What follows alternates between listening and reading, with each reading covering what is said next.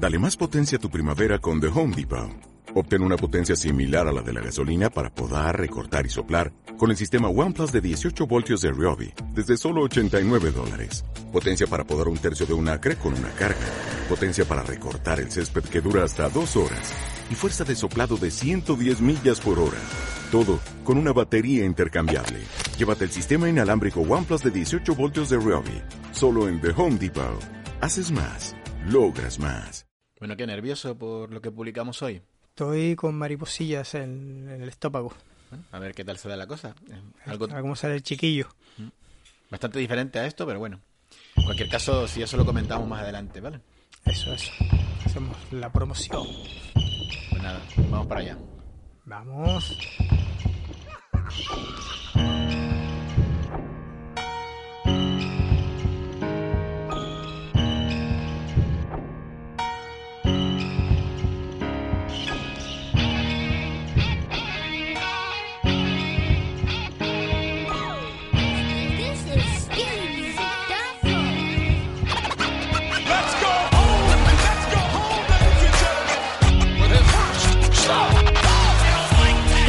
Gran Comentarios Podcast.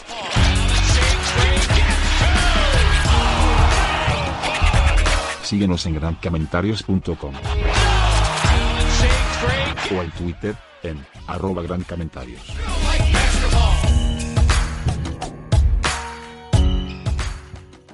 Hola, ¿qué tal? ¿Cómo estamos? Bienvenidos a un nuevo episodio más de Gran Comentarios. En este caso, el episodio dedicado a la primera jornada de la Liga ACB 2020-2021. Y como siempre, pues oye, no estoy solito, sino que desde Gran Canaria está Artemi. Muy buenas. Hola, ¿qué tal, Chede? Desde Edimburgo. Pues nada, aquí estamos con cambios de temperatura que me tienen a mí los huesos como los viejos, tío. Me está doliendo todo. No quiero creer que es eso y no que efectivamente soy viejo, ¿no? Sí, lo que, lo que no es posible es que tuvieras todos estos días calor. Estando a 12 grados. Ojo que, que hace medio calor y estás despejado, pero por la noche ya se nota la bajada de temperatura preciosa, así a sus 7-8 graditos y bueno, y está el otoño aquí llegando. Pero bueno, tiene- Aquí no ha llegado en 40 años, no creo que llegue este año. bueno, ¿qué? ¿Cuerpito? ¿te ¿Tienes buen cuerpito de la jornada? Bien, pues sí, la verdad que sí. eh, muy buenas sensaciones, la verdad, independientemente de la victoria. A mí hay muchas cosas que me han gustado de este Gran Canaria. Me recuerda al Gran Canaria de siempre. Está ese ritmito, ese rollito que me gusta. Bueno, pues si te parece, vamos a contar un poquito de qué vamos a hablar hoy y empezamos Venga, a vamos allá. meternos en materia.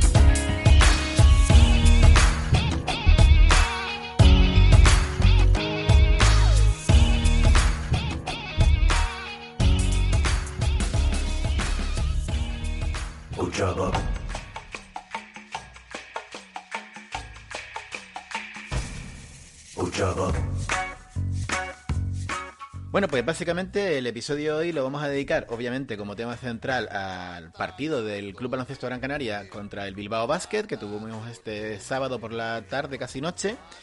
Después, bueno, pues también comentaremos un poquito la- lo más destacado para nuestro gusto de la jornada del ACB, aunque no ha terminado. De hecho, en un ratito debería seguir habiendo partidos, ¿no? Bueno, un ratito cuando estamos grabando esto, que voy a saber cuando lo escuchas tú.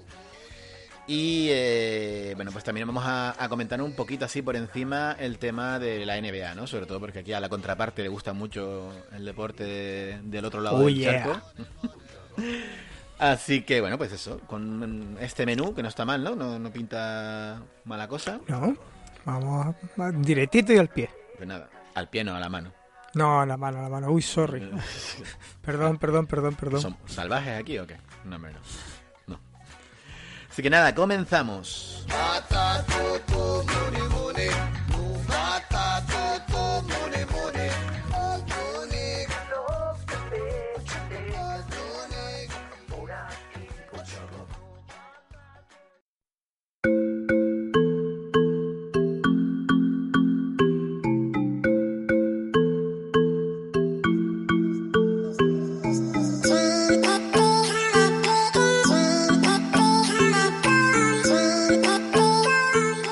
efectivamente, en la primera jornada de la Liga ACB, eh, pues tuvo el partido de nuestro Gran Canaria en el centro, uy, en el centro insular de deportes. La nostalgia me pudo a mí ahí. En el Gran Canaria Se Arena. Ser perfectamente, ¿eh? porque pues sí, efectivamente, sin público, el primer partido sin público de los que sospecho van a ser unos cuantos. Con el resultado que ya todos saben, y si no, pues lo miran en Google. No, me broma. 107 para el Granca, 102 para el Bilbao.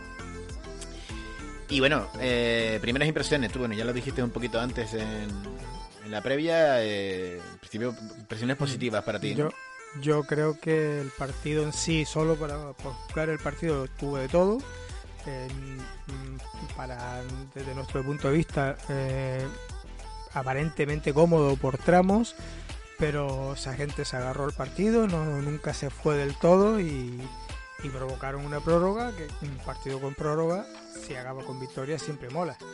Eh, hay detallitos que, que hay, que pulir, eh, hay cosas que no están del todo claras, la, doble técnica de Albici mm, es para hacérselo mirar, pero en, en- en general la verdad que las sensaciones mm, a mí me gustaron mucho. Sí, yo tengo, tuve una similar sensación. Eh, realmente me gustó mucho, mucho. A mí me gustó mucho el juego del equipo. En prácticamente apenas tengo peca, si te digo la verdad. Yo te digo, me pareció un juego divertido, me pareció bastante efectivo. eh, me gustó ver, a lo mejor poco obvia, porque si yo me doy cuenta de estas cosas, digamos la versatilidad que tenía la plantilla ¿no? en determinados momentos. Sí es verdad que también se le notaron, digamos, las fallas que en principio parecen que van a ser las fallas generalizadas para el resto del año. Porque digamos mm, fallas que tienen a lo mejor algo que ver con, pues, con pura fisiología, ¿no? Con, con el físico de algunos jugadores. Centímetros. Efectivamente, Parece por prever ahí. que sea pre- previsible que tengamos problemas contra pivos grandes. Eh, va a depender un justo por ahí poquito de la, la evolución de, de- de Olegario, a ver cómo evoluciona el chiquillo, que la verdad tuvo confianza, mm, se le permitió tener errores en falta. La parte positiva, eh, pese a los problemas de Willy y a la cagada de, de Albici, eh, no, no, no lo pagamos demasiado caro, teniendo en cuenta que se nos fueron dos jugadores prácticamente en- enseguida. Sí, O sea que sí. Hombre, ya, digo, a mí en líneas generales el equipo me gustó, no me disgustó tampoco el Bilbao, eh, se le ve también con bastante echadura, bueno, un primer partido de temporada y encima con estas circunstancias peculiares que hemos, que hemos tenido este verano y demás, pues tampoco es que sirva mucho de juicio. Pero bueno, hay una serie de cosas que sí que me gustaría destacar así a nivel general antes de entrar un poquito más a pormenores. Por ejemplo, una cosa que ya había visto en pretemporada y que se ha confirmado este primer partido es la altísima anotación en general. Salvo un cuarto que el tercer cuarto fue un poco desastre para los dos equipos, un 9-4 lamentable, la verdad.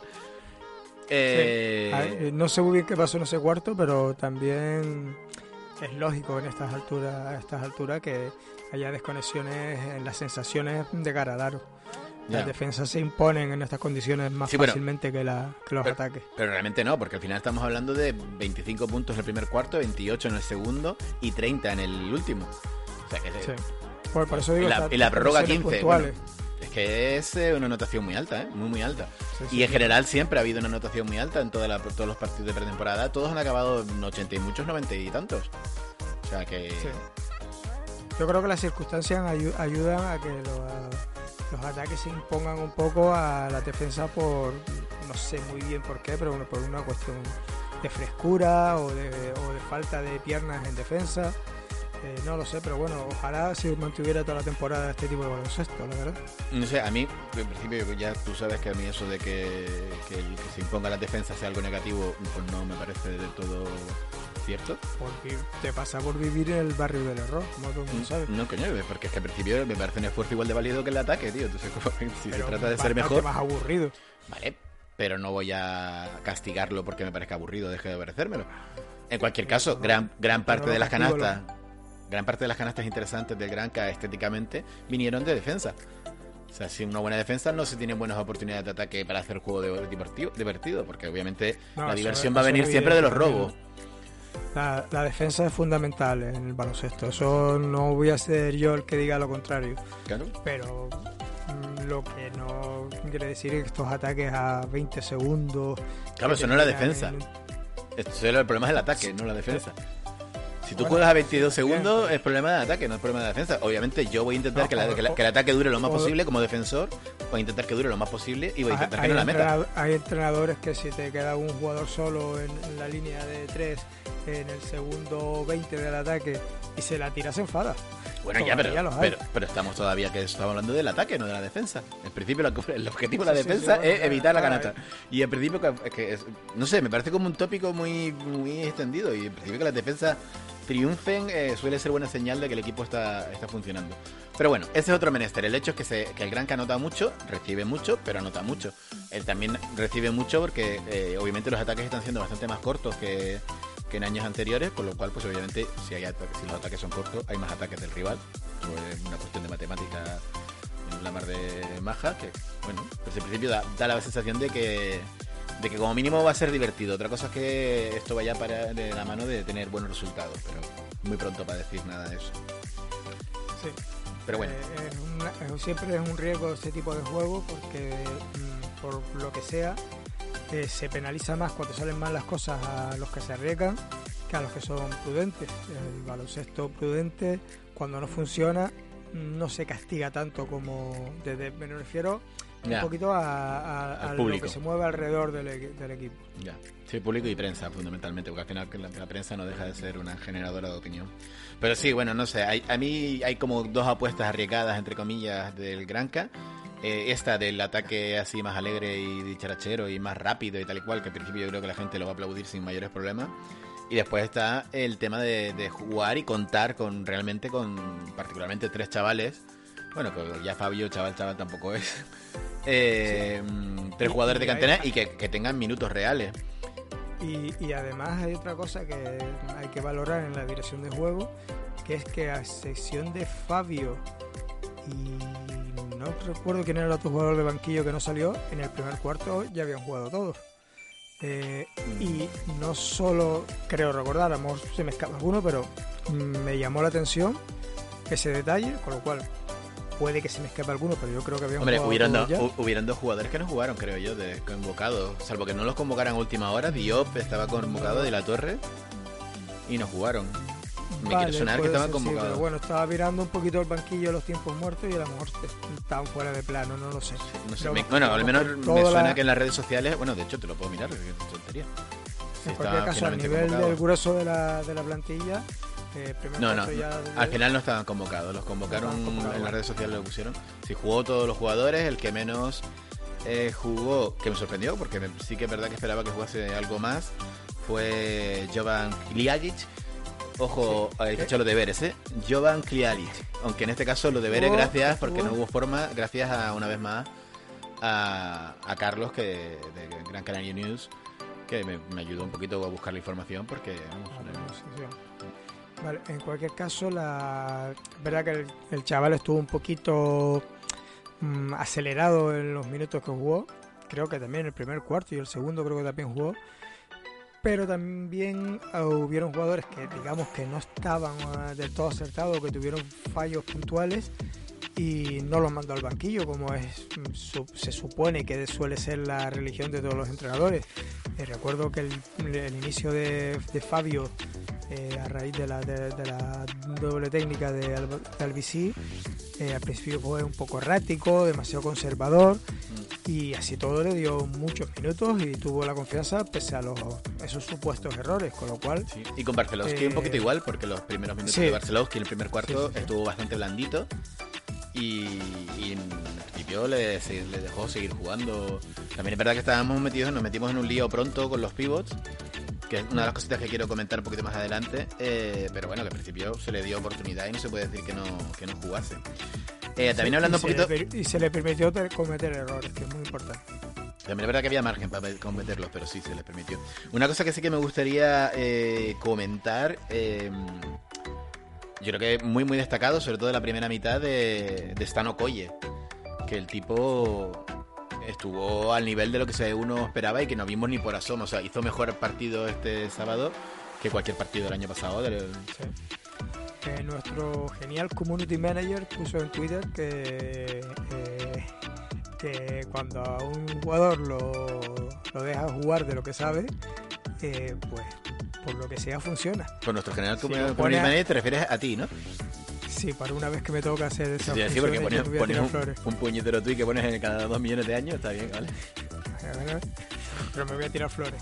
Eh, eh, y, y la verdad que le dejaron hacer su juego, tomar decisiones, eh, tirar cuando considera que tuviera que tirar sin que tuviera consecuencias, jugar en su posición, defender al que le toca. Y oye, que funciona. Que, que esas No, y, le, echaba, le echaba ganas y le echaba- o sea, que Claro, le- claro. se enrolló con, con muy buena actitud. Es verdad que, que me sorprendió que desapareció, creo que fue en el tercer cuarto, cuando eh, Okoye desapareció por completo de la rotación. Y ya después Sí, volvió a aparecer a eh, última eh, hora. yo creo que, que era una cuestión de ventajas de Beirán con su defensor.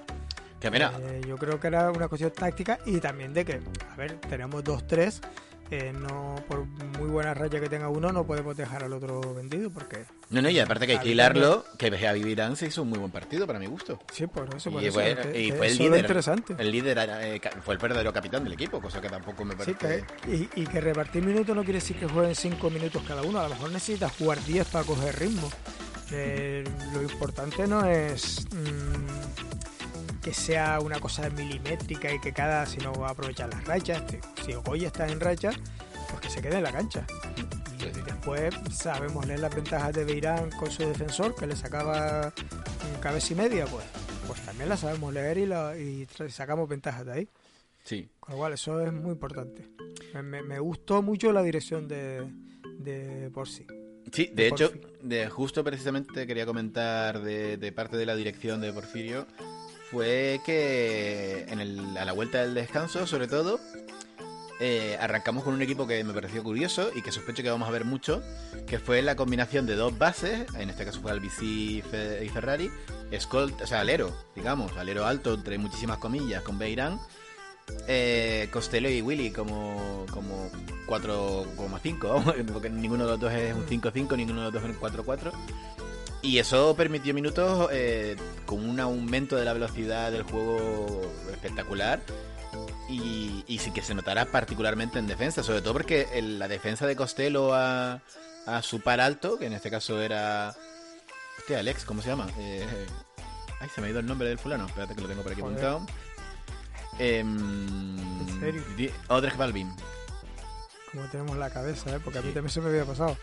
Odrek Balvin. El, pues eso, el Balvin, el, el que vino del rodaje de Witcher. El famoso y cacareado Small Ball importado de la NBA. El- Sí. Claro, no, pero más allá del small ball, es el, porque a ver, porque llamar small a todos todo también tiene coña, pero prefiero bueno, que el, sí, en, el caso de, en, el, en el caso de Costello eh, no es tan small, pero sí que es verdad que es un tío más versátil que, que Balvin. a la hora de- o sea, él no va a tener demasiados problemas para defenderlo, pero Balvin sí va a tener problemas para salir tan, tan fuera. Y incluso nuestro- el BK se encargó de defender a Balvin muchos minutos. sí. Jugamos con 2-4 como 5, con Balvin. Sí, y que, con que eso, eso es lo que te iba a decir, que justo después de vino la- la- el cambio por, en vez de, de cambiar a, a otro registro de juego y volver a, digamos, un clásico 1, 2, 3, 4, 5, se- mantuvimos el 1, 2, 3, o sea, digamos, el 2 base alero y en vez de tener 2, 5, literalmente metimos a 2, 4, 2-4. que además yo creo que coincidió con los mejores momentos, minutos de, Ujú. eh, de vamos, de Beca eh, fue el- porque vamos, mm, éramos capaces de hacer algo, o sea, en la mayor debilidad que tenía el equipo, que era obviamente que cuando, cuando Balvin quería, eh, pues se- se hacía una caseta ahí debajo del aro y no, no había narices de moverlo.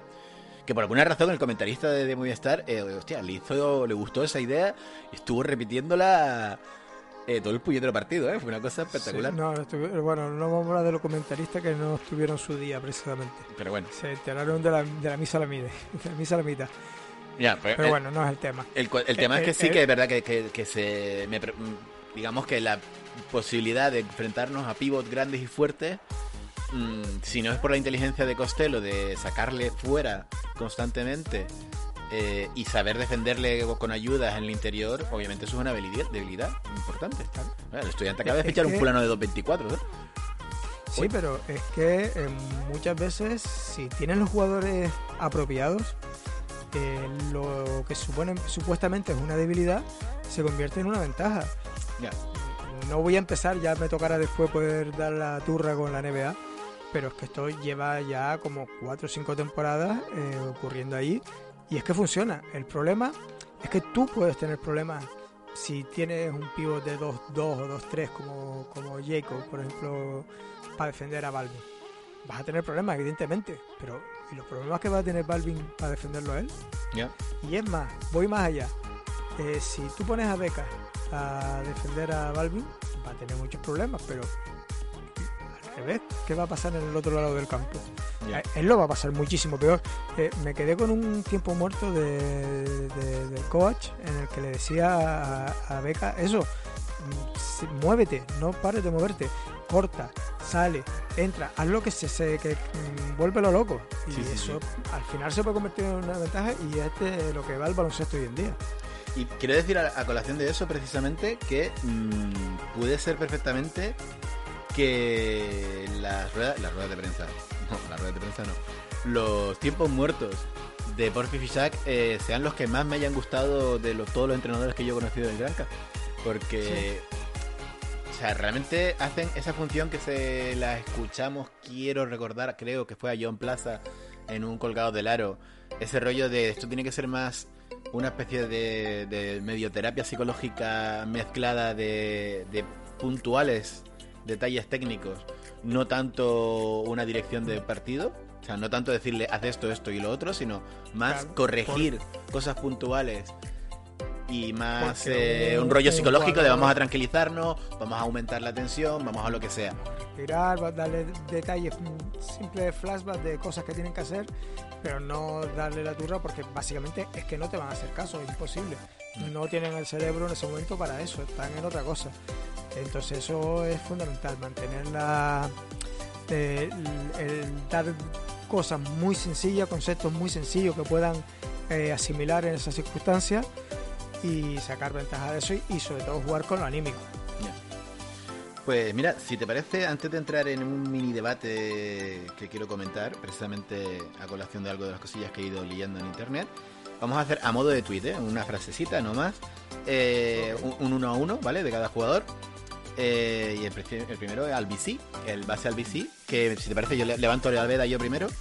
Eh, a ver, como jugador, la calidad que da el ataque es brutal.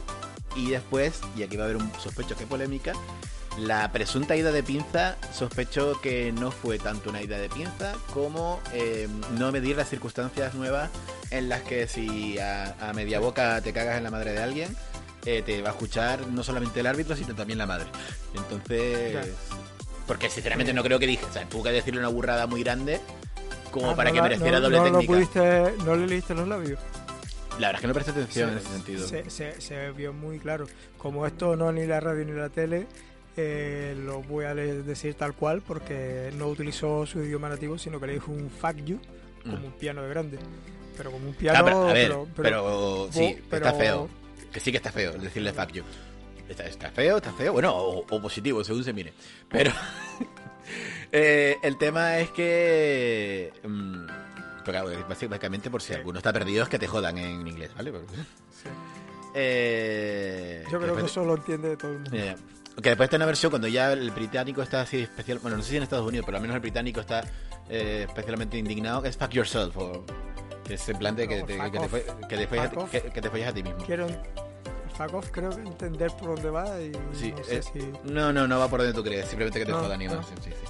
Ah, vale. Es más bien, vaya mierda, sería la, la traducción sería más como, joder, vaya mierda, ¿vale? Porque es más, un off es más a la circunstancia que al ser humano.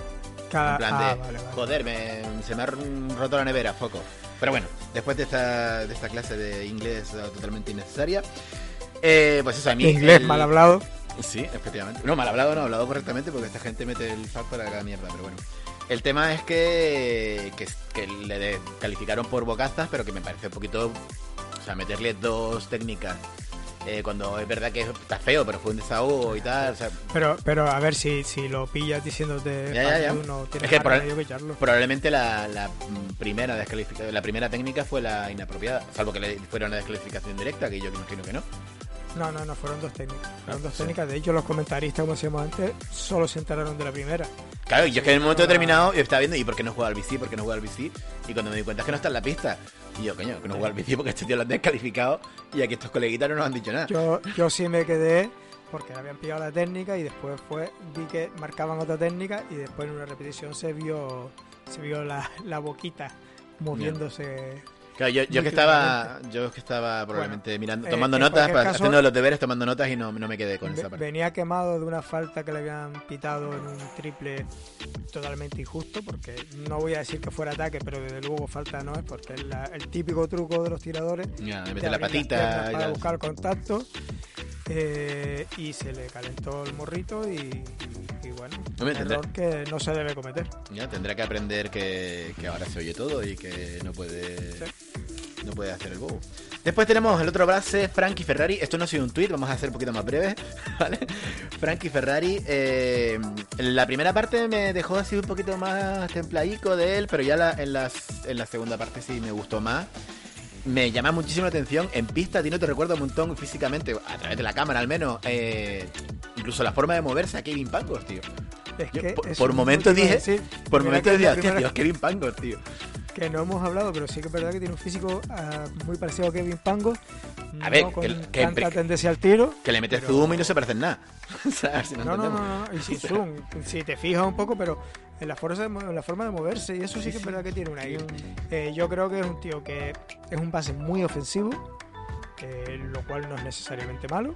De hecho, volviendo al baloncesto moderno, eh, no, no tiene por qué ser el base el que dirija el juego necesariamente.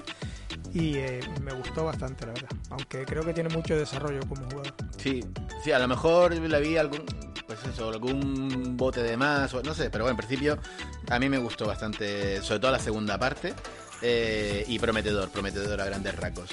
Fabio Santana.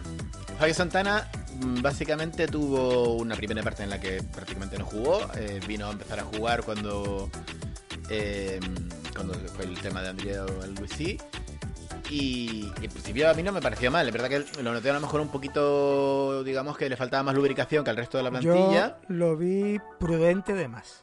Prudente de más en algunas jugadas concretas en las que no asumió riesgo. Me acuerdo perfectamente de dos jugadas en concreto. Una en la que tenía un tiro clarísimo. Un Sí, me que acuerdo. tenía que haber lanzado Y no lo y tiró. no lo lanzó y lo terminó tirando en malas circunstancias. Y otra en la que tenía una penetración, tenía un pasillo hacia el aro con muchísima ventaja y para sacar pases, para sacar de todo. Y se paró la línea de tres a dirigir. Mm, No me termina de gustar esa circunstancia en la que sea demasiado prudente para no cagarla. Yo creo que eh, lo terminará corrigiendo. Sí, es que fue eso. Yo le vi como muy. em, le faltaba como la, la velocidad que llevaba el resto de la gente. La gente sí que los notabas como mucho más fluidos en cuanto a saber qué hacer, ¿no? Como tampoco a veces la sensación, o a mí me dio mucho la sensación, de que. em, eh, que te diría yo que bueno, como que sea, como que llevaran más tiempo jugando de lo que realmente lleva, que esta gente empezó, Sí. se conoció antes de ayer Sí, sí, Y- no hace nada. y daba la Pero sensación de, de una Fabio- fluidez de juego que era Fabio como que- no, Fabio parecía el típico recién Fabio llegado. tenía a, a Fozzi todavía detrás en la espalda diciendo no hagas eso, no hagas eso, no hagas eso, no hagas-". En vez de mm, haz cosas. Y aparte que, re- yo que sé, para los que tengan menos recuerdos de Fabio, eh, Fabio puede ser de, de los jugadores base canteranos de los que más técnica y mejor dribbling y mejor juego tienen en ese sentido. O sea Sí, que... sí, es un- jugón, o sea que hay que aprovechar tus ventajas. Pero bueno, seguimos. Eh, el siguiente sería, a ver si lo digo bien, Amedeo de la Valle. Me he asesorado por una amiga Crack. italiana, Amedeo de la Valle. Amigo, de la puto crack. este es el ser humano que yo llevaba echando de menos desde que se fue Curie. Sí. Incluyendo el periodo, incluyendo el periodo de Ericsson, porque Ericsson era un super anotador, Pero, pero este tiene el allá. instinto, este tiene el instinto killer. Ese rollito, hace más ese- cosas. Quizás no tenga tanta mano, tanto tiro como ninguno de ellos dos, pero hace más cosas. Y en defensa hace muchas cosas. Me encanta Amadeo. yo digo, Amadeo, a- yo- Amedeo, Amedeo. Amedeo, Amedeo. Amedeo, Me lo llevo me lo llevo más por otros jugadores tipo Newley o tipo Moran o e- ese tipo de Mm, jugadores no, pero con, pero con tal pero con talento Eso te iba a decir. en la forma de involucrarse la forma Un poquito Caringlis a lo mejor, un poquito Caringlis, un poquito así que más, más Sí, versátil. pero Car- Cary Inglis era más jugón era más eh, déjamela a mí que, que los voy a fundir. Este no, este tiene algo que, que me parece que, que nos va a dar muchísimas alegrías.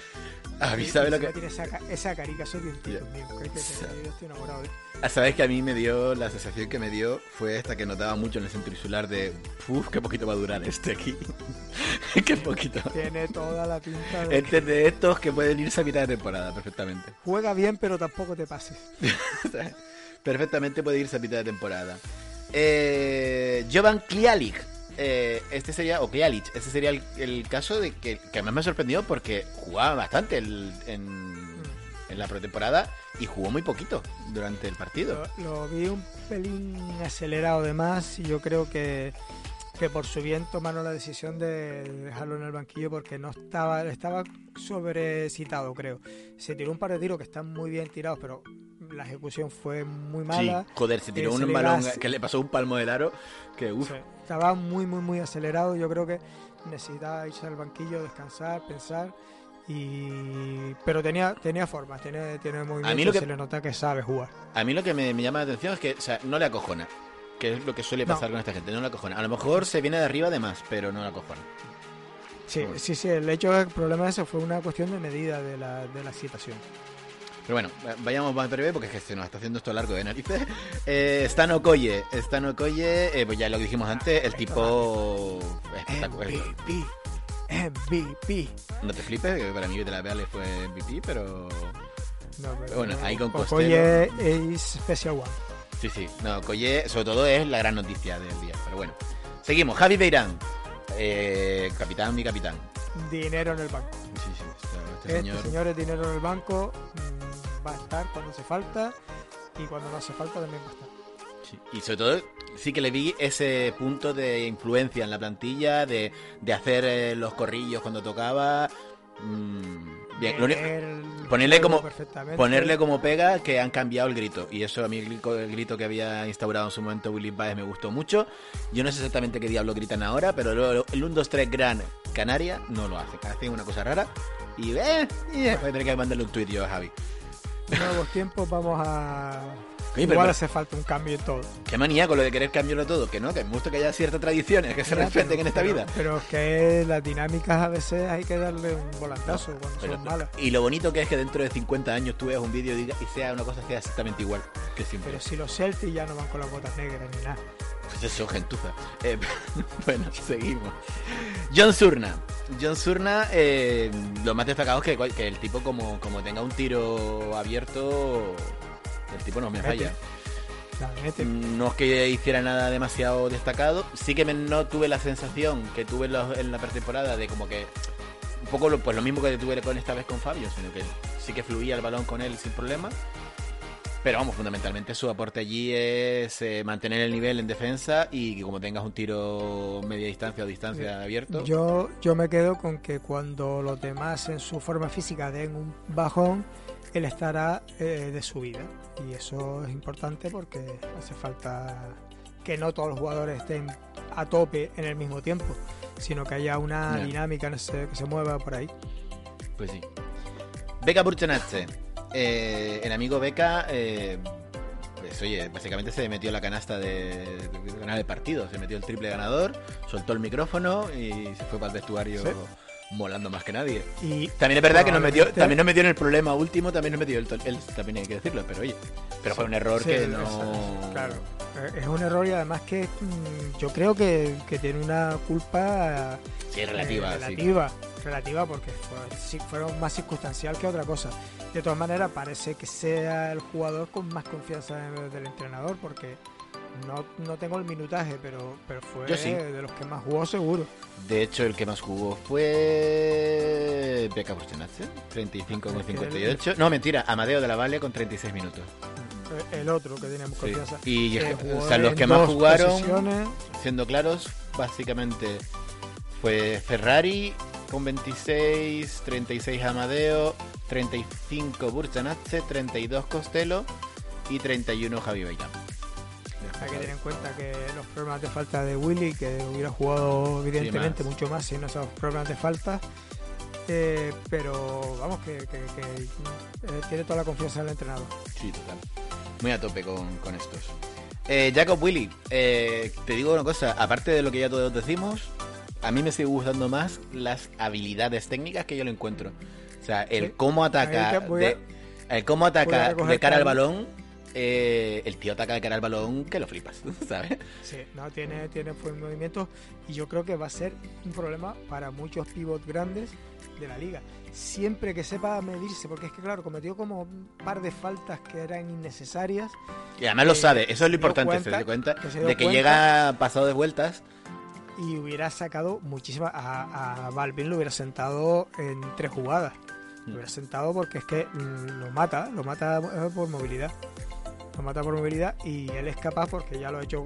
Yo me acuerdo el año, el año pasado, no, el anterior, cuando estuvo la primera vez, eh, que, que era capaz de, de defender a, a gente grande con cierta solvencia. No, mm, no tampoco es un tío que, que sea pequeño y especialmente poderoso, pero sí que es que sabe utilizar muy bien sus recursos.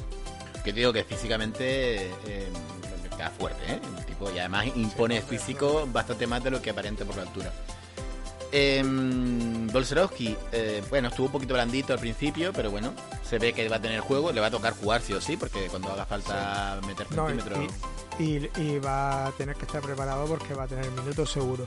Está mejor físicamente, sigue teniendo las habilidades técnicas que tenían, tiene la- el tiro, tiene lo- el dribbling, tiene cosas que, que con su tamaño le da mucha ventaja. y Le falta experiencia y eso Mm. solo se consigue si te dan confianza y yo creo que la va a tener. Pues sí. Y bueno, ya estarían todos los que jugaron eh, de, de Porfirio Costello, Fichac. ¿no? Costello, Costello me no- salté a Costello. no. Yes. Ay, sí, me saltó más Costello y lo tenía aquí delante, por Dios. Sí, sí, claro, es más Costello, un pobrecito mío. Bueno, es que-. Eh, pues de hecho es que directamente probablemente sea el- en cuanto a puntos fue el mejor, en cuanto a Hizo la valoración. jugada clave. Claro, también la valoración fue el mejor fue este hombre, Javi Beirán, pero bueno, ya sabemos que lo de las valoraciones, pues sí, pero es un Sí. poco raro. Pero bueno, en cualquier caso, mm, es un crack ese señor. Sí. Es, otro que yo daba por hecho que se iba a ir y aquí está, con lo cual, pues, oye, Yo ya con que termine la temporada me conformo con esas cláusulas de salida.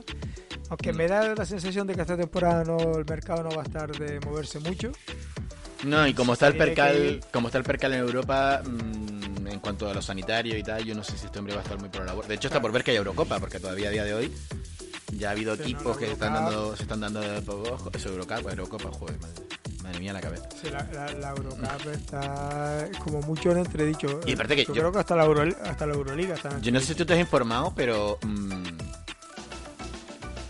a lo mejor yo es que leí por ahí cosas raras y, o sea, como que estaba que la, la Champions League esta de Chichinabo que juega Canarias, eh, como Sí. que iban, iban directamente a la Final eh, Four o la Final o sea, que no iba, no iba a haber torneo largo, que iba a celebrarse ya.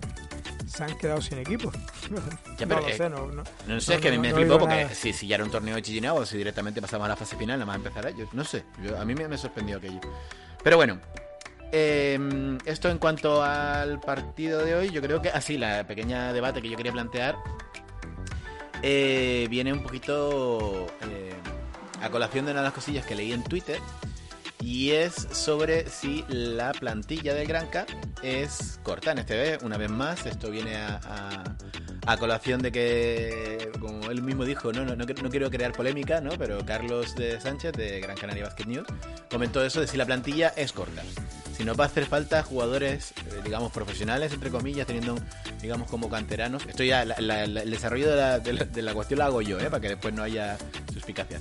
Eh, si nos quedamos cortos, eh, por ejemplo, el hecho de no tener un pivot grande, el hecho de no tener un segundo escolta, digamos, experimentado, eh, etcétera, ¿no? El que la plantilla a lo mejor es cortita.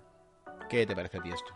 Mm, Vale, yo mm, creo que la plantilla solo tiene un posible problema, que es la posición de escolta, por la caída de, de Slaughter, y es lo único que yo le podría poner un pero. Eh, lo demás no tendría que haber problema, tenemos dos jugadores por puesto, como mínimo, porque tiene toda la pinta de que como, que con Fisac eh, los jugadores no van a tener asignado un- un- una posición porque sí. Eh, con lo cual, ya te digo que salvo el pequeño detalle ese de un segunda escolta, digamos, profesional, más allá del canterano, Yep. no me lo parece, no me lo parece para nada. Y Yo, encima tenemos Junior en casi todas las posiciones. Hombre, en verdad que sí que, que siempre se tiene ese rollito, ¿no? De tener, eh, lo que tuvimos durante un par de años, de tener, pues eso, un jugador profesional en la recámara. Pero da- dado cómo está el percal hoy día, pues tampoco me parece que sea Hombre, particularmente ojo, creo que, que, que Olegario tiene, tiene ficha, profesional, este Sí, creo que sí, creo que sí. Pero bueno, tú me entiendes lo que, lo que quiero decir. con Sí, sí, no, yo creo que sí. Y, O sea, digamos y gente que- experimentada en ligas similares. Eh, obviamente no. Eh, y de hecho, si me apuras, incluso Ferrari tiene relativamente limitada experiencia en ligas de este nivel.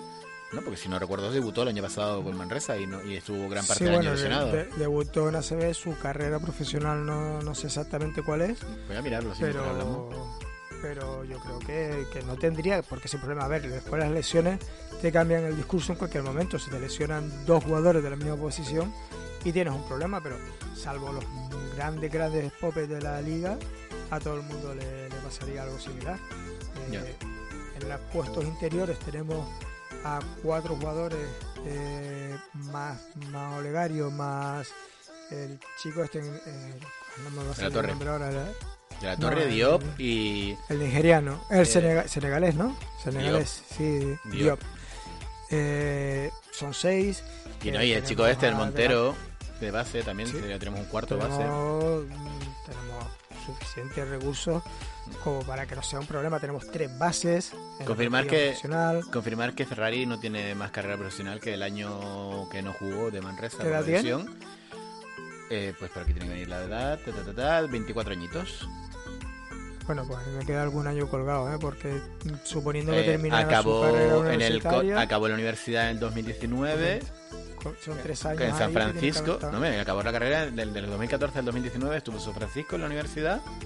Él no fue drafteado en el 2019, en el 2019-2020 jugó en Manresa, 2021 Gran Canaria. Eh, pero es que no puede, bueno, no sé que tenga alguna cosa personal, pero terminas la carrera con 21 años, en Eh, teoría. eh, hijo del viento, lo que estoy viendo aquí delante. acabó en el Ya, ya, 19. ya, ya, pero hay algo en, el- en ese periodo de tiempo que no me encaja, porque si tiene 24 años, a no ser que terminara la carrera de tres, tres años más tarde de lo habitual. Eh, del 14 al 19 es lo normal, ¿no? en- Son en- cuatro ¿qué años. universidad? San Francisco. Sí, pero cuatro años, pero terminas con 21. Si tiene 24, me quedan tres añitos ahí colgados. San Francisco, ¿qué- ¿pero qué universidad concretamente? No vaya a ser que Ah, tuviera Aquí dice dos o tres años en la, en la D-League. Eh, no, aquí dice San Francisco Dons Men. Basketball. Sí, sí. No. Eh, ¿San Francisco qué? Eh, esto sería la Universidad de San Francisco de la división de la NCAA College. 1. Sí. Vale. Dons Men Basketball San, eh, San Francisco. Sí, no, son un- no es un equipo de la D-League. Eh, no lo No, sé. no, no, coño, digo que, que no ha estado en ninguna D-League, que el- su primera experiencia profesional fue en Manresa. No sé usted, que- no que sé usted por eso un poquito más. no sé usted por fión. Eh, en cualquier caso, eh, Eh, De, de todas maneras, yo te digo, ahí hay algo que, que falla. A lo mejor tuvo, empezó la carrera tarde por cualquier motivo. De, Hombre, sí que le veo que tuvo larga experiencia de high school, o eso parece, ¿no? Estuvo en varios institutos. Pero que no sé. Pero bueno, da igual. El tema es que mm, a mí personalmente sí que me preocupa que estamos pilladitos y en caso de mala suerte eh, se puede haber problemas. De hecho, es verdad que este primer partido, al perder a dos jugadores clave tan repentinamente, de una forma así como un poquito brusca, eh, particularmente el base, pues a lo mejor se nos notó las carencias. Y bueno, obviamente yo creo que las dos carencias principales que vimos es la falta de centímetros, que quieras que no, pues eso siempre es una movida. Y después, eh, digamos, la fragilidad que tenemos ante este tipo de circunstancias. Ante perder un par de jugadores por la razón que fuera, eh, se va a notar. Sí, hombre, a ver, claro, pero yo creo que salvo los dos grandes de equipos de la liga, ese problema lo tienen todos los demás. Con Claro, lo pero nosotros no debería preocuparnos. Los dos últimos años hemos tenido siempre ese, ese extra, Claro, ¿no? De sí. tener un- Pero bueno, también para lo que nos valió los dos últimos años. Y, y no, y no nos, no nos sirvió de mucho, lo que decir. para que nos valió. Pues si te parece, avanzamos y nos vamos un poquito a comentar la, la jornada.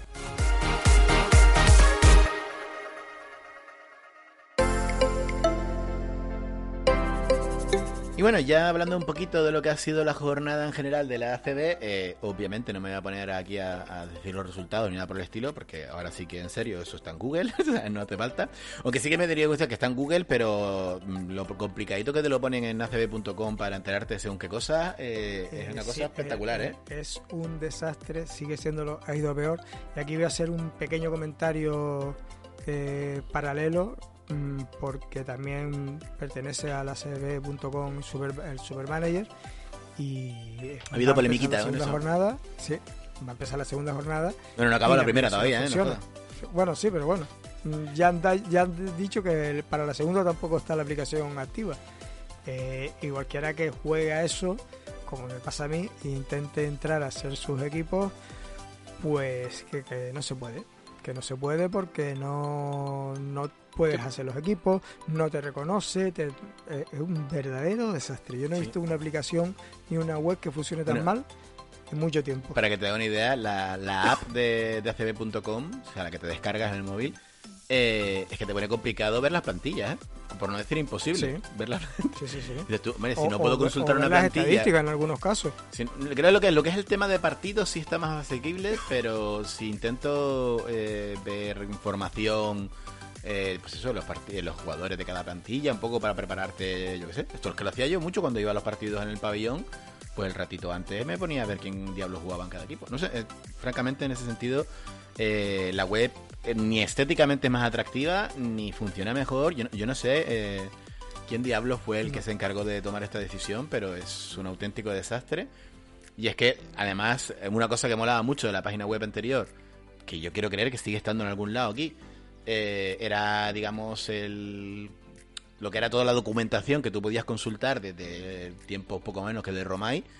Y ahora pues to- todo es más difícil. O sea, yo no digo que no esté, estará, pero es como más complicado. Antes estaba ahí a tiro hecho, tú veías la información y, y lo- como que lo han querido hacer como más simple, más como para móvil.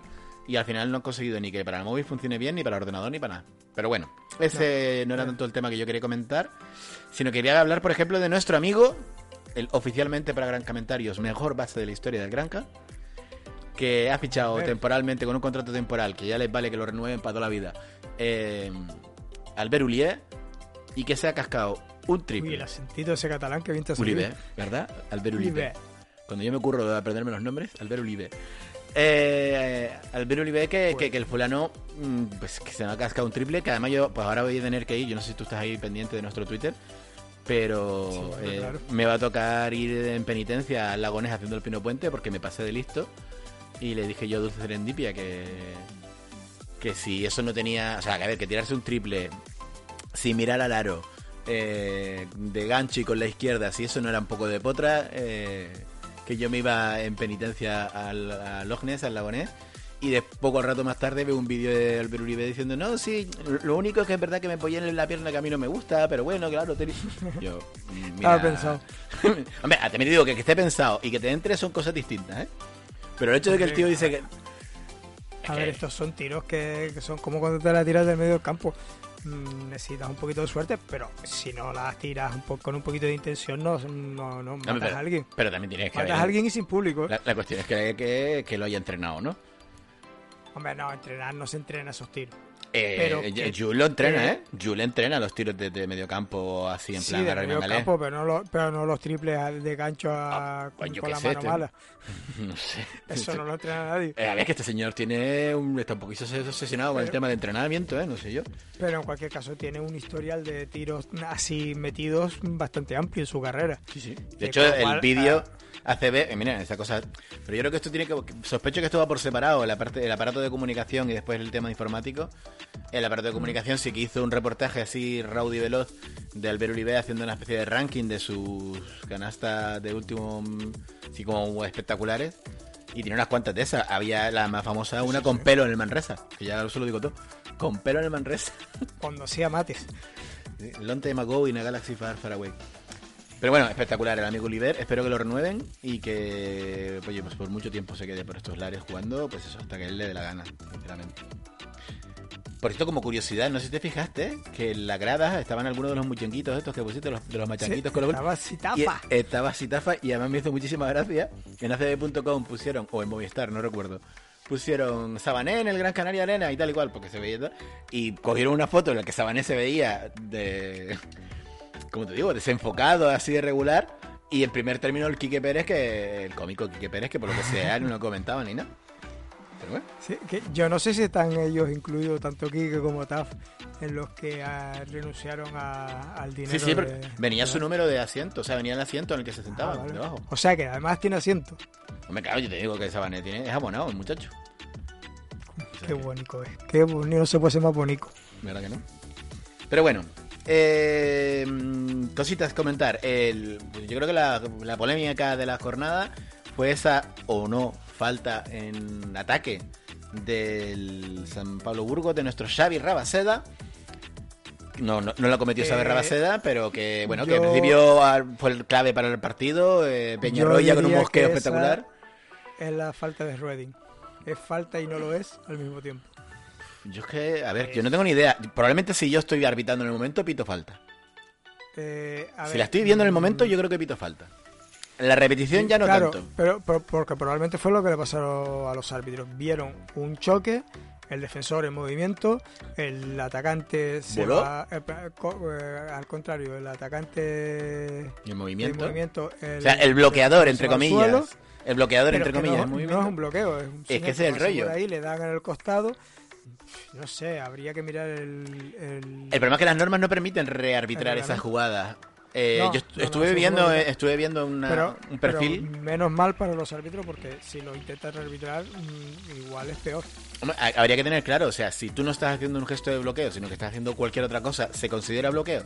Porque en este caso estaba haciendo un pase, estaba dejando el balón al base. Si tú no estás haciendo un bloqueo y tú simplemente pasas por ahí y el otro jugador choca contra ti, es falta, falta del otro jugador. En defensa.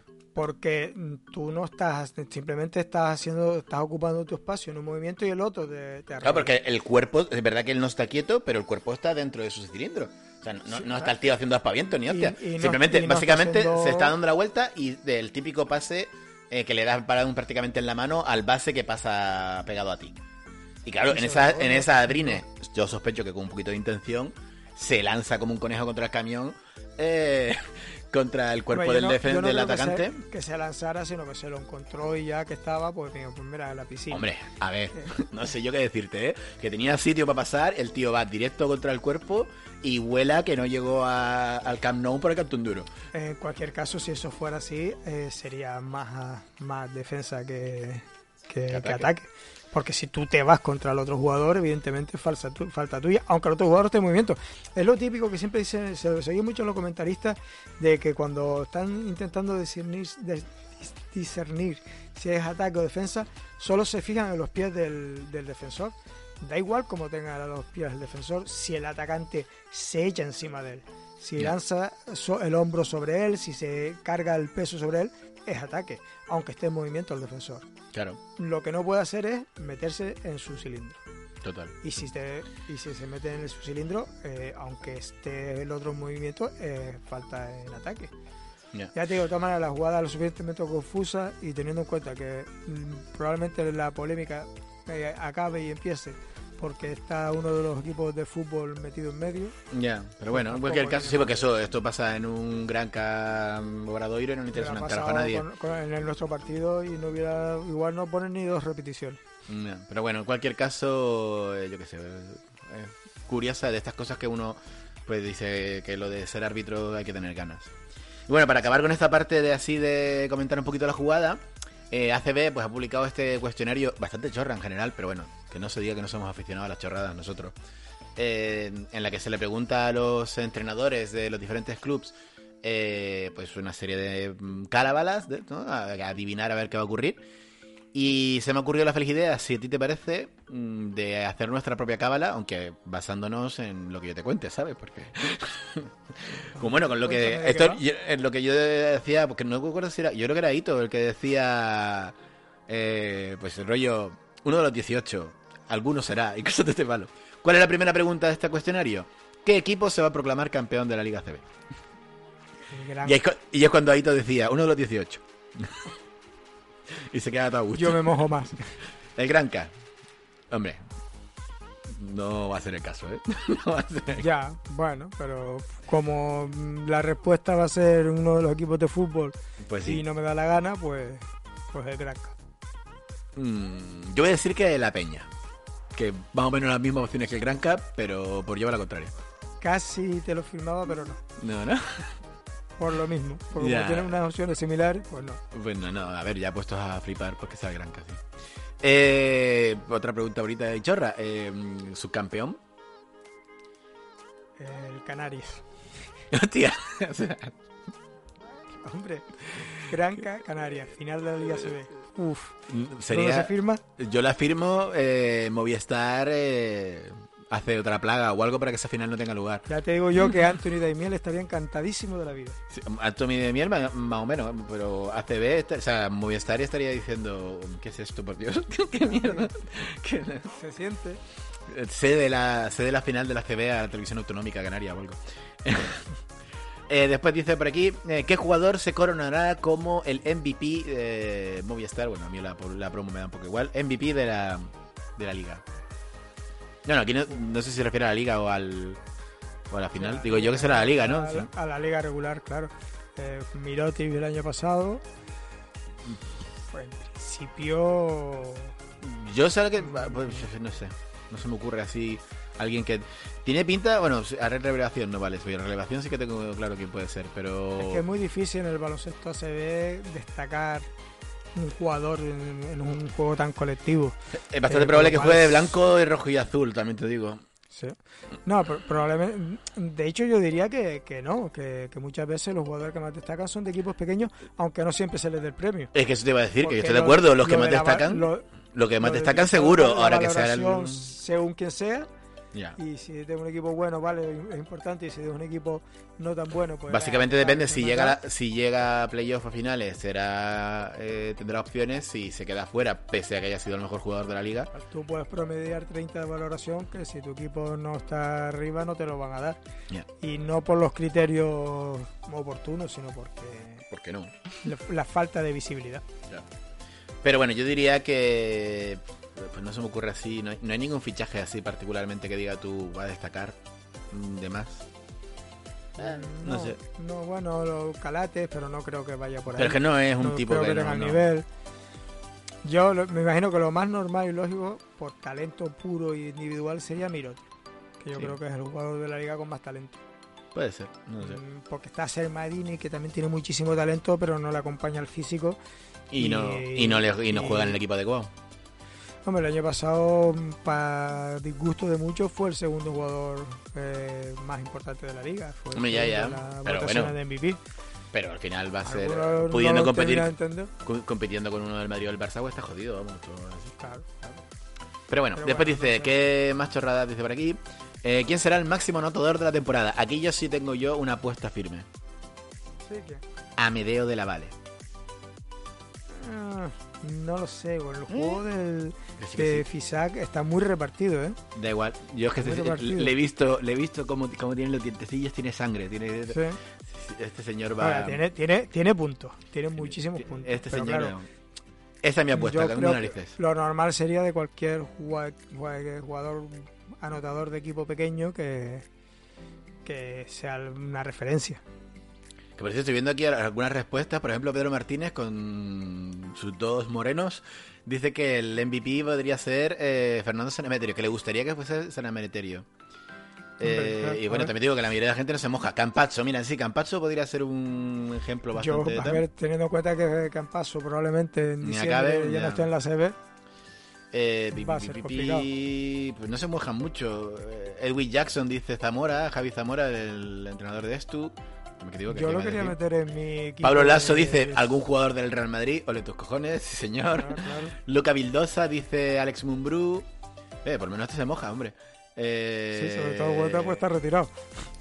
Hombre, ya, pero es entrenador, ¿eh? O sea, que se moja tanto como el resto. Miroti, Miroti, Cermanidi. Mira, Paco García del Fuenla está contigo.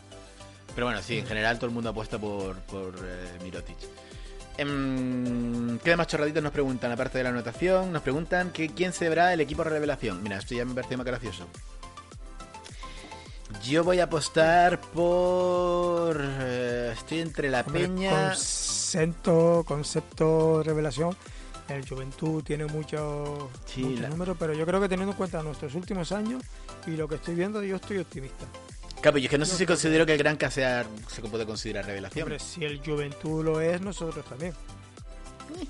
Y depende hasta dónde se llegue, claro. Claro. Nosotros meternos en, mm, en Cuartos. los cuatro primeros es revelación. Eh, que se meta el Fuenla sería la bomba. Con lo cual nosotros, digamos que nos exigen más que a otros equipos. Con lo lógico, por otra parte, por cuestiones presupuestarias. Sentido, yo voy a apostar. Pero el equipo bueno, revelación, ¿sabes cuál va a ser? El Manresa. Manresa. Ah, pues mira, no me, no me importaría, no me llevaría un disgusto. Yo, yo pues además lo digo porque es que ya, ya tiene el, el, el vino hasta un barrica lo suficiente para que Pedro Martínez haga su magia. Sí. Y el jugador revelación, eh, aquí pues muy probablemente se lo van a dar porque sí, eh, lo gane o no, eh, que tiene posibilidad de ganárselo a este muchacho que no me voy a acordar el nombre porque tengo la memoria de un pescado, pero seguro que alguien lo ha nombrado por aquí. El fulano del Madrid que estaba en Zaragoza. mm, no, en Ah, en Zaragoza no, sí, en Zaragoza. Sí. Sí, Eh. eh, Eh, joder, ya estamos con los programas para, de memoria para los nombres. ya, es que soy un Eh, Alocen, aquí está, sabía yo que alguien lo nombraba Alocen. seguro. Carlos Alocen. Mm, yo. Lazo, es verdad que es de los entrenadores que arriesga con los jóvenes. Pero yo voy a decir, si se va definitivamente Campaso como todo pinta a la NBA, Dios lo quiera. eh, Primero por, por el bien de por el bien de Facu y por joder al Madrid, las dos cosas. eh, por el bien de él, por el bien de Alocen y por el bien del baloncesto español también, porque y por el, por el bien del baloncesto en general. Por joder al Madrid que también. sea que lo- todo lo que sea que debilite a los equipos de fútbol, bueno para el baloncesto. Buena cosa será. el, el haterismo se nos va de las manos. Y así del Granca, ¿quién podría ser revelación? Hombre, mm, de los canteranos a lo mejor están todos Tenemos dema- mucho nuevo. no, los canteranos a lo mejor están todos demasiado verdes como para semejante salto. Pero pues, oye, que un Pues Ferrari de los canteranos, yo creo que, que Olegario. Hombre, tanto como para ser la revelación, a lo mejor venís arriba, ¿eh? No, pero bueno. Revelación supone que, que tenía que tener un protagonismo en nuestro equipo. eh, sí, pero de la Vale podría ser revelación. Sí, porque es nuevo. Bueno, pues entonces sí, pero claro, al no ser un jugador joven, es que no sé cómo será el criterio para eso. Oye, poquito lo que. No sé. No, revelación en principio no da igual que tenga, podría ser Al- Álvaro Olivea si fuera MVP de la liga, no joda. Sí. Bueno, ya, pero eso no, no van a elegir a un Todo- jugador de todo- más de 23 años. Todo lo que sea eh, que hagas una. O sea, que, que saltes muy por encima de lo que se espera de ti, en principio es una revelación. Sí, eh, eh, desde el punto de vista de definición, sí. No sé, qué chorrada es esta, hombre, por Dios. Pero bueno, en cualquier caso, yo creo que ya, ya le hemos Sí, dado bastante vueltas a la se sardina. nos- se nos está yendo de las manos el tiempo. Seguimos para Bingo y nos vamos ahora a meter mano al tema de la sección NBA.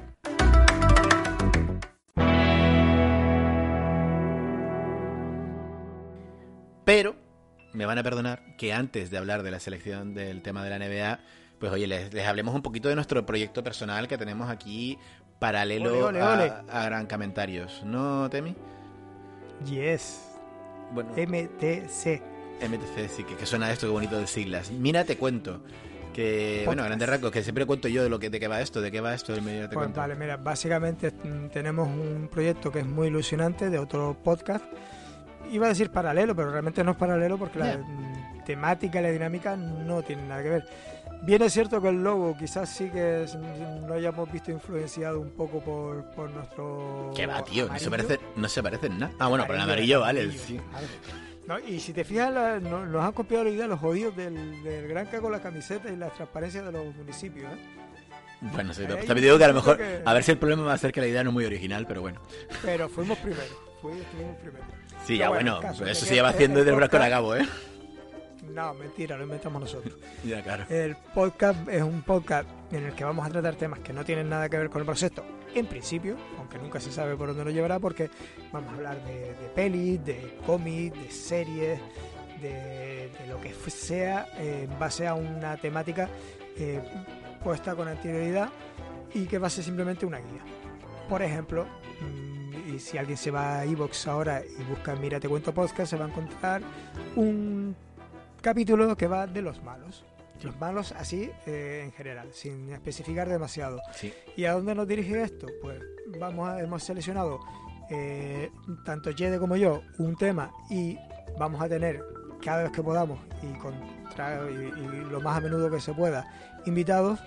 Eh, en este caso un viejo conocido de, de Gran Comentario, Ari, el que también Bueno, a ver, propio que dice un viejo conocido para Gran de Gran Comentarios, pero la realidad es que el podcast en el que el Gran Comentario Ah, en el que cierto, participa Ari, está en una nevera y tiene pinta que se va a quedar en la nevera como, como en ese limón que como ese limón que se queda resequillo. Tiene toda la hasta pinta, el sí. de Last Dance, hasta el Sí. último baile se va a quedar en la nevera. Es que es ese el que se- eh, tiene pinta que se va a quedar ahí sí en la nevera. Ya veremos. A lo mejor si la gente reclama, ahora empezamos a tener... Queríamos el gran comentario de Last Dance. Eh, pues a lo mejor me da por editarlo. Pero... eh, no sé yo qué decir. Yo creo que vale la pena, estuvo, estuvo divertido. Eh. Bueno, el caso es que planteamos un tema eh, que va desde eh, el Joker, que es un malo de libro, de... No, que coño, un, es un malo de cómic. Este es el humor también, te digo, este es el nivel. el- el- el- Sí, ese es el nivel, incluso va peor a veces. sí. Eh, después tenemos eh, a Hércules y realmente a los malos de Hércules, a supuestamente Edes, Edes o Hades incluso también. Hades, ese también sale. Eh, Hades que supuestamente es el malo, aunque ya veremos que igual no. Cuando- habrá que escucharlo para saberlo, amigos.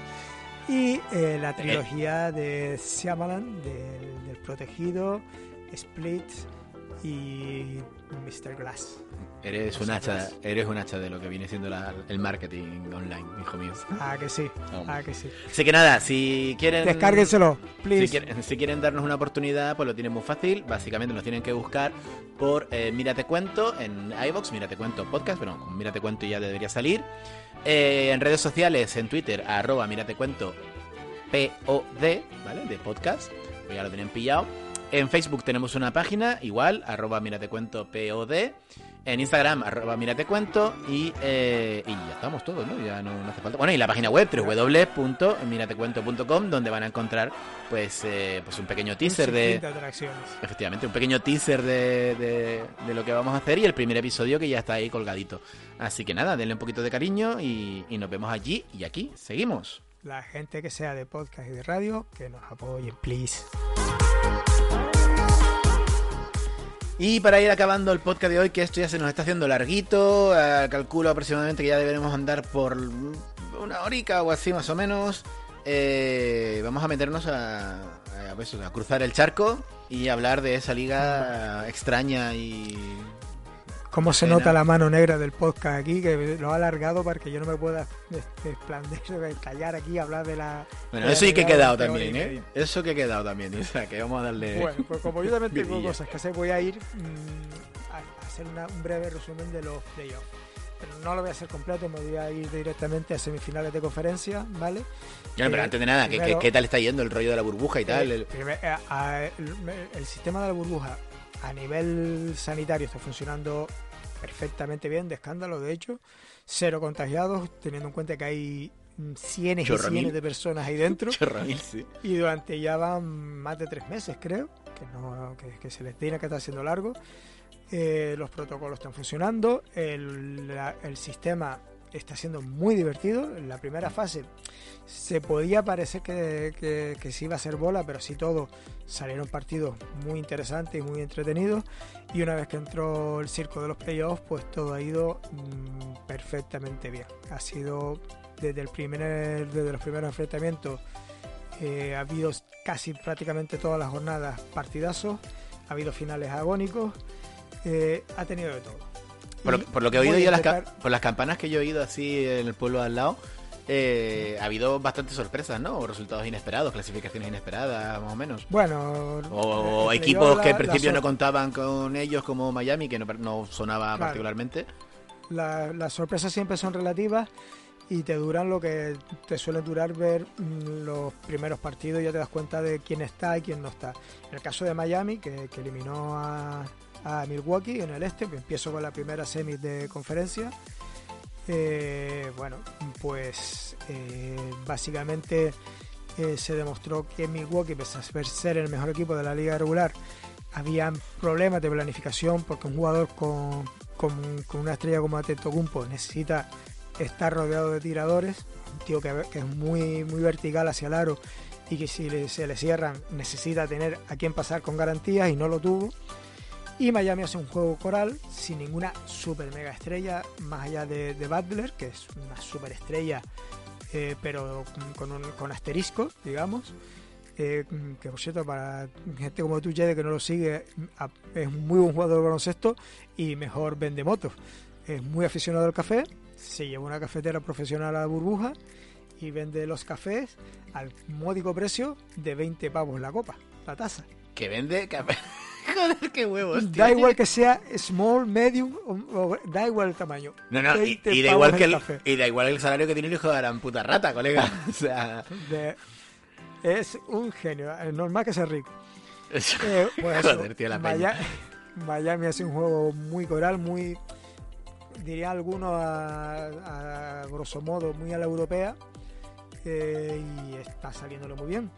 Porque ahora está se clasificó para final de conferencia eh, contra Boston, que eliminó a Toronto de nuestro Toronto de nuestro entero. Margasol, nuestro Ibaka y nuestro supercoach Escariolo. También te digo que, lo que Eh, me, empiezan a sobrar nuestros por ahí en todos lados. ¿eh? A mí me lo de cajón. a mí Mar Pero todavía, los otros dos me dan un poco igual. Y no porque que coincidan que no hayan nacido en España, básicamente porque es que me dan igual en general. Yo es que el, el patriotismo lo tengo. Margasol me cae medio bien, pero. Yo, yo el, marca- el patriotismo lo tengo regular, pero yo a Ibaka lo quiero como un hijo, hombre. Ese muchacho no, que, que cocina las cosas que cocina la gente. Tienes que buscarte en YouTube la- lo que cocina para sus amigos Ibaka. Bueno, todo esto, yo te, te voy a meter un poquito de cuchillo para que vayas cortando y te voy a decir, eh, se dice por ahí que Margasol no está particularmente contento por su rendimiento, eh, sobre todo ahora que finaliza contrato. Eh, ¿Are you agree con Sí, eso? ¿Estás de acuerdo? No, no, lo de volver a Europa no creo que ah, se, lo de volver a Europa no creo que se baraje. no, no. no, no estuvo a su nivel, evidentemente. Los números son muy mentirosos. No estuvo tan mal como dicen los números, pero sí que es verdad que estaba como demasiado tímido, en, sobre todo en ataque. Sobre todo en ataque, eh, toma- tocaba, tomaba pocas responsabilidades. Eh, así todo, a mí no me pareció que estuviera mal, Hmm. eh, no, no peor que el resto de sus compañeros las cosas malas, digamos, eh, pero con menos protagonismo. En cualquier caso, eh, se- yo creo que, vamos, que, que fue un- eh, ya un año prácticamente entero con, con lesiones de distinto tipo y no me parece que sea nada grave. Estaba muy delgadito, ha perdido mucho peso. Sí, joder, ya lo vi. Pero espectacular, ¿eh? Yo creo que se, rumorea incluso de que pudiera volver a Europa. Yo me llevaría un chasco porque No creo, hombre, no creo con el nivel que tiene. mucha- Con el nivel que tiene no lo creo, vamos. Hombre, pero lo, lo que pasa es que Mar es un tipo que, que digamos que a nivel personal eh, no sigue los criterios de los jugadores NBA y eh, habituales. El- digamos que el dinero no es una prioridad. No me ya, pero, hecho, si pero fuera el- eso, no la, alta, quedado en Toronto. la alta competición y tal, no sé. Mm, No lo veo yo. eh, Es agente libre y va a tener buenas ofertas de equipos con aspiraciones. Pero bueno. Eh, pero bueno, en, cualquier caso, eh, Toronto fue eliminado por Boston. Aquí una de las jugadas más flipantes que he visto mucho tiempo en esta eliminatoria. Iba ganando Boston 2-0, tercer partido. Eh, faltarían segundos para el final. Eh, mm, balón para Boston, partido empatado. Coge el balón Walker. Eh, se va hacia el aro, se ve que no tiene salida, se mira hacia afuera y saca un pase de la nada, dejando a un compañero totalmente solo para ponerse dos arriba con 0,5 décimas para el final. Pero no ganaron, porque con 0,5 décimas sacaron una jugada para un triple mm, que está perfectamente dentro de tiempo y forzaron, pasaron del 3-0 al 3-1 y eso propició que se llegara a un séptimo partido. Una serie eh, brutal y que eh, metió a Boston en finales de conferencia contra Miami, en la que estamos ahora. A día de hoy eh, dejo una pausa para el que no haya visto que ya han pasado dos días, pero bueno, van 2-1 para, para Miami y tiene pinta de que va a ser apasionante porque esos 2-1, los dos primeros partidos, estuvieron igualados casi hasta el final. Por no decir hasta el final. Y el tercero, en el último cuarto, iba a Boston 20 arriba y perfectamente podía haber ganado Miami con un pelín más de suerte. En el oeste tenemos a mm, Los Ángeles Clippers, que llegaron a, a- semis contra Denver y se pusieron 3-1. Denver se volvía a ver en esta playoff 3-1 eh, por, por segunda vez. Consiguió levantarle el 3-1 a Utah. Es una cosa que creo que ha pasado como 4 o 5 veces nada más en la historia de la NBA. Y volvió a levantar un 3-1. Los Clippers se hundieron y con un, con un Denver impresionante se plantaron a la final contra Los Ángeles Lakers que tienen una pinta de que van a arrasar con todo lo que se les meta adelante porque en el segundo partido eh, mm, parecía que iban a perder el partido y otra vez más estas cosas maravillosas de la NBA en el último segundo un triple les dio el 2-0 y hasta ahí vamos en la NBA Esos partidos están guionizados, a mí que no me jodan. Esos partidos están guionizados. ¿Eh? que, no- que esos partidos Sí, están guionizados, a mí que no me jodan. van- van de guion van de guion pero con guionistas locos además. Eso es como el, como el wrestling y todas estas cosas que se están zurrando con un guion la mar de majo. Sí, pero vamos, vamos a cortar porque el próximo día habrá que hablar más de la NBA que, que me han cortado el rollo. Sí, sí, bueno, lo cortado está es haciendo que, esto larguísimo. es que, es que ya llevamos más de una horita y o lo que sea, pues oye, Sí. no puede ser esto que Hay después hay que editarlo. Pues nada, Yo creo que, este puede ir enterito sin editar, ¿eh? sin problema. hombre, sí, alguna cosita habrá que meterle. Que sí, alguna musiquita Ah, bueno, por musiquita y medio, eso, esas sí. cosas, sí. Esa, Eh, esta música que suena ahora, debajo, ¿la oye?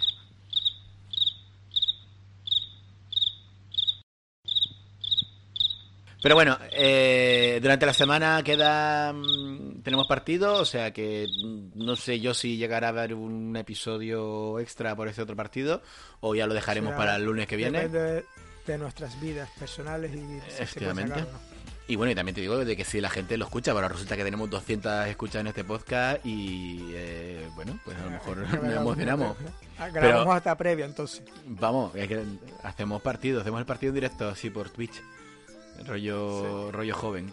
Oye, que a lo mejor eso es cuestión de estudiar cómo se hace, ¿eh? Pero nunca se sabe. Uy, me está dando la asiática ya solo de pensar. Pues nada, eh, familia, Pues nada, gente.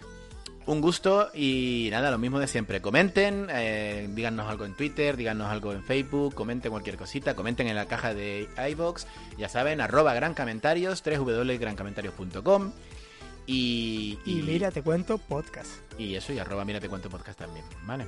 Adiós.